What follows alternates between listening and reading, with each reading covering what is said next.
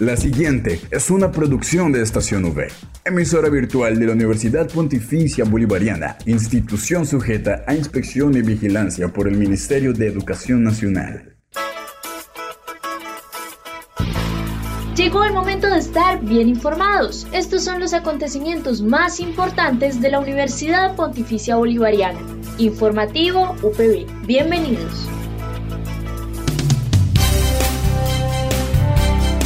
Le damos la bienvenida a toda la comunidad de la Universidad Pontificia Bolivariana y a quienes nos escuchan a través de la señal de Radio Católica Metropolitana 1450 AM. Hoy es lunes 19 de septiembre y es momento de abrir espacio dedicado a toda la información sobre los hechos más importantes de nuestra seccional. Quien les habla, Josimar Carrillo, acompañado por Julián Cala en el Control Master. Así comienza el informativo UPB. En el informativo UPB.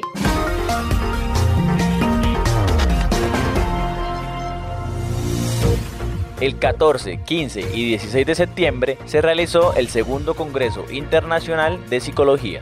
Asimismo, conozca más sobre la importancia de donar sangre en el laboratorio Higuera Escalante. Esta es la noticia del día en la UPB.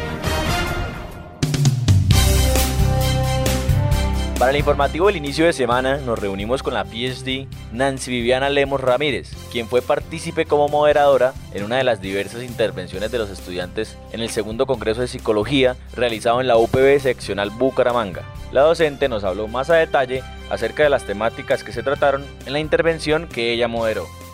Eh, bueno, el 14, 15 y 16 de septiembre nuestra Facultad de Psicología estuvo conmemorando sus 30 años de fundación.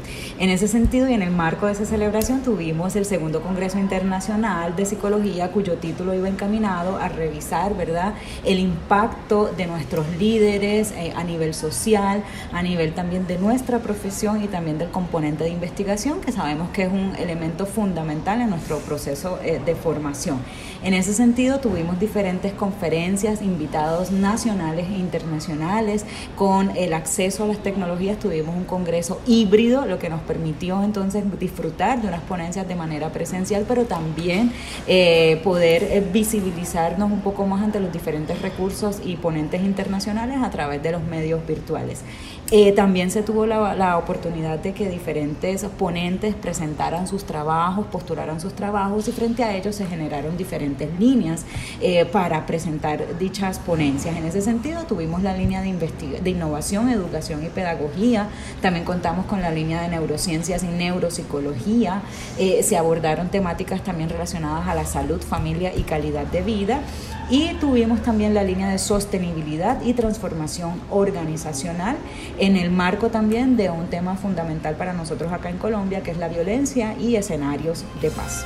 Asimismo, la docente de la Facultad de Psicología nos habló sobre su experiencia en el Congreso y en lo positivo que tienen estas actividades para la universidad. Eh, bueno, eh, tomando en cuenta el marco del segundo Congreso Internacional de Psicología y celebrando también los 30 años de la facultad, tuvimos la posibilidad eh, y la, el, beneficio, ¿verdad? Y, y, el privilegio que vinieran también personas importantes para nuestra facultad, profesores que ya están retirados pero que dejaron un gran legado en nuestra institución tener también y recibir mensajes de egresados que están quizás en otros países, generando también eh, ese impacto en las comunidades, en el escenario donde se encuentran. Entonces para nosotros como docentes fue una experiencia muy eh, gratificante, muy satisfactoria. De igual forma, los estudiantes, nuestros estudiantes activos, tuvieron la posibilidad de disfrutar las diferentes ponencias, también las diferentes conferencias de invitados nacionales e internacionales. Esto les permite a ellos tener esa conexión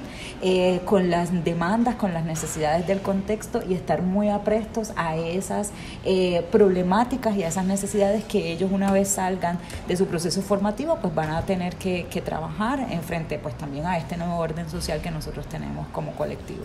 Para concluir la nota, la docente nacida en Puerto Rico nos invitó a todos los estudiantes a ser parte de estos eventos que benefician la formación profesional.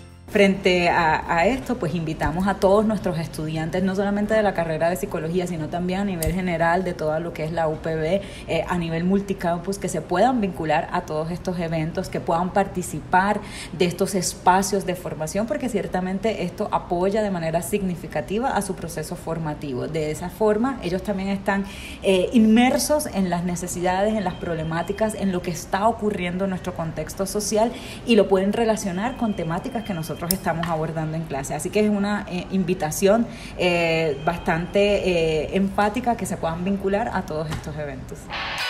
World College Radio Day. Día Mundial de la Radio Universitaria. Este 7 de octubre celebramos el Día Mundial de la Radio Universitaria. El tema de este año es la paz mundial. ¿Y qué significa la paz mundial para ti? Día Mundial de la Radio Universitaria, 7 de octubre en Estación V. World College Radio Day. World College Radio Day. Informativo UPB al aire.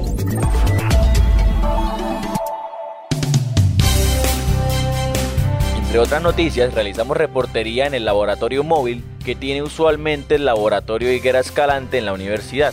Karen Tatiana Torres, bacterióloga y profesional de promoción de la empresa, nos contó sobre la importancia de ser donantes constantes de sangre y los requisitos que se necesitan. Nosotros somos el Banco de Sangre Higuera Escalante, somos el banco más grande del nororiente colombiano, actualmente eh, con dos sedes, nuestra sede principal ubicada en Bucaramanga junto con la sede eh, de Barranca Bermeja. También estamos ubicados en norte de Santander con una sede física en Cúcuta.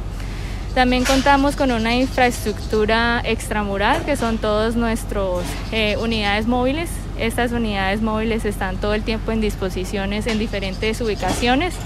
Estamos ubicados en sitios públicos, en empresas o en algunas entidades.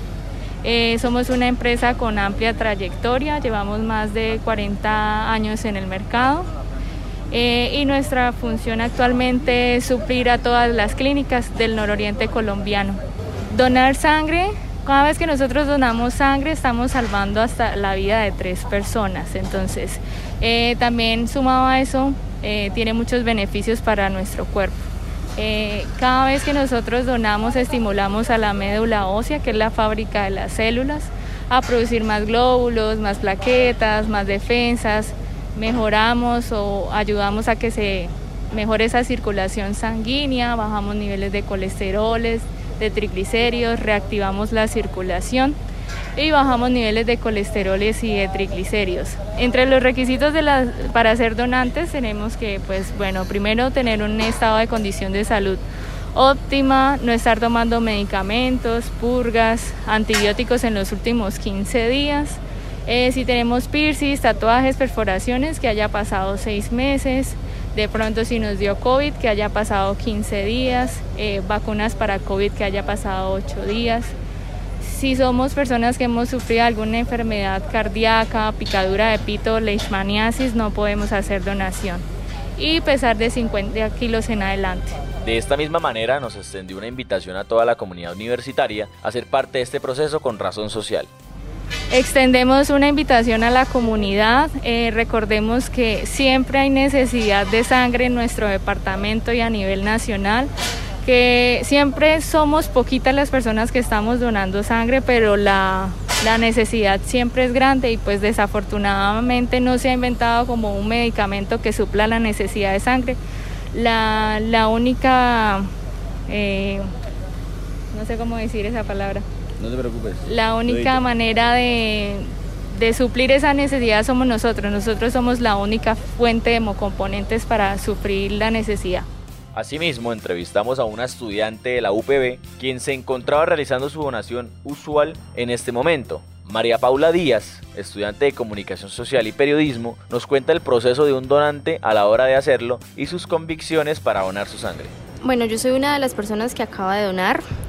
Eh, primero, básicamente, pues me dieron como un formulario eh, con mis datos personales y había una selección de sí y no para marcar con X. Eh, de, si mal no recuerdo, unas 40 preguntas más o menos. Luego tuve la entrevista con la doctora la doctora toma una muestra de hemoglobina en la sangre para determinar si uno pues está apto para donar o no. Yo estaba apta, sin embargo me recomendó ir a comer. Entonces pues eso hice y cuando volví eh, una de las enfermeras me acostó, eh, me reclinó en una silla y ya, y así empezó el proceso. Eh, se demoró yo creo que unos 25 minutos mientras me sacaban sangre, mientras reposaba y todo eso. Ya al final me dieron una botellita de agua como para estabilizarme porque sí es un poco pues, difícil. Luego me dieron lo mismo, un ponquecito pequeñito y me dieron un brownie y una leche de caja. Sin embargo, me dijeron que no me lo comiera ahorita eh, porque está muy temprano y pues puede tener contraindicaciones. Entonces me dijeron como que almorzara y que después sí ya podía volver a mis actividades normales. Esto, porque lo hice? Porque es una convicción que he tenido desde pequeña y considero que pues es bien importante para salvar vidas. Al aire, informativo UPB. No olvides que puedes encontrar todas las emisiones del informativo UPB en nuestro canal oficial de iVox, estacionv.evox.com. Igualmente encuentra más información de la Universidad Pontificia Bolivariana en las cuentas de Twitter, arroba UPB Colombia y UPB BGA. Y si deseas hacer difusión de alguna actividad de interés universitario, escríbenos al correo electrónico informativo.bga.upb.edu.com o llámanos al teléfono 607-679-6220, extensión 26 le damos las gracias a todos nuestros oyentes de la comunidad universitaria y quienes también nos escuchan a través de la señal de Radio Católica Metropolitana por habernos acompañado una vez más en la emisión del informativo UPB. Nos reencontramos el día de mañana para compartir más novedades de nuestra universidad. Que tengan un feliz día.